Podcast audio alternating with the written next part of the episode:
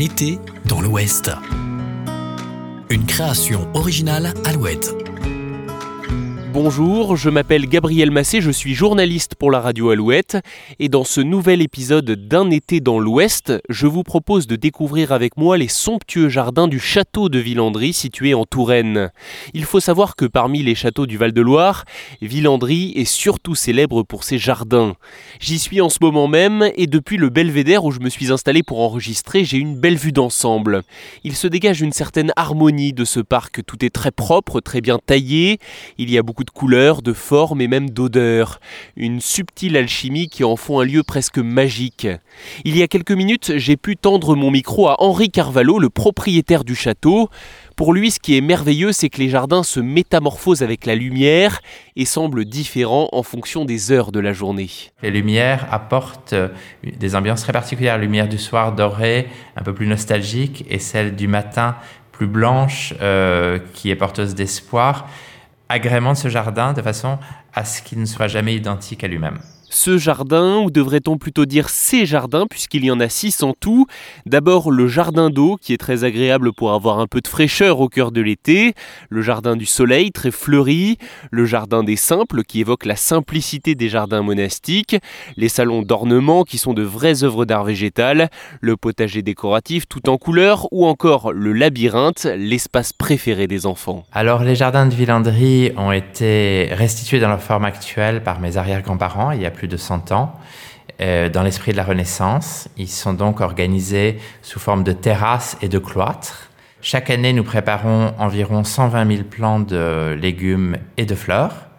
Euh, il y a de très nombreuses plantes vivaces également. On a aussi des arbustes et notamment les buis qui forment la structure du jardin. Il y a environ 50 km de buis à Villandry. Il y a aussi un millier de tilleuls qui forment de grandes allées à la française, ainsi que des pommiers, des poiriers, des charmes, des rosiers, des vignes et bien sûr de nombreux légumes qui sont tous spécialement choisis pour leur qualité décorative. Ces jardins sont aussi sublimés par la présence du château. Il est d'ailleurs possible de le visiter. Chronologiquement, c'est le tout dernier des grands châteaux à avoir été construit dans le Val-de-Loire à la Renaissance. Alors, Villandry a été édifié à la Renaissance par Jean Breton, qui était secrétaire des finances de François Ier et qui avait besoin d'une belle demeure familiale pour marquer son ascension sociale. Euh, il a conservé du château euh, du Moyen Âge qu'il avait acquis uniquement le donjon, que l'on voit très bien et qui permet d'avoir de très belles vues sur le jardin. Alors ce château euh, très renaissance est resté dans la famille de Jean Breton pendant plusieurs siècles.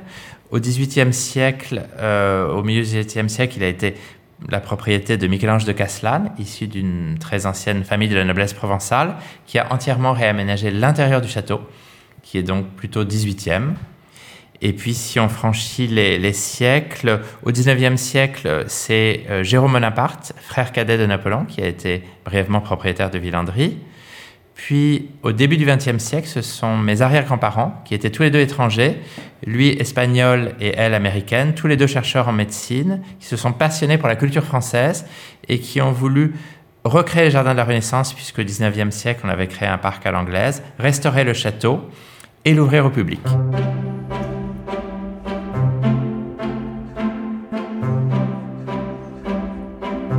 Pour Henri Carvalho, c'est désormais la vocation de Villandry, être visité et admiré par le public.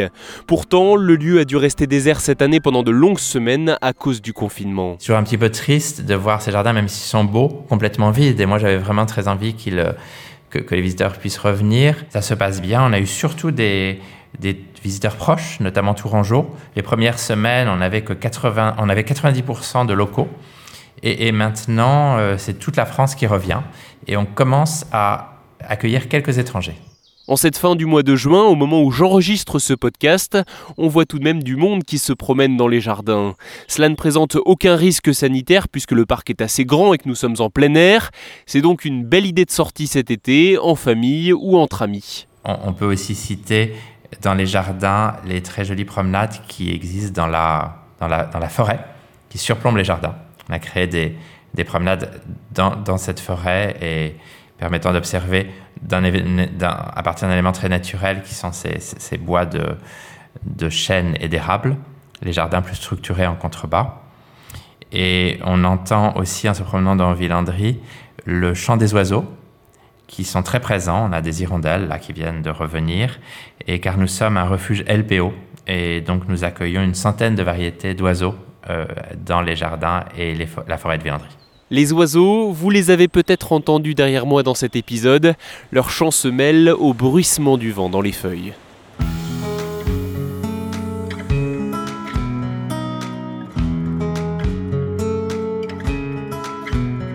Merci à Henri Carvalho et aux équipes de Villandry pour leur accueil, et merci à vous d'avoir écouté cet épisode d'un été dans l'Ouest.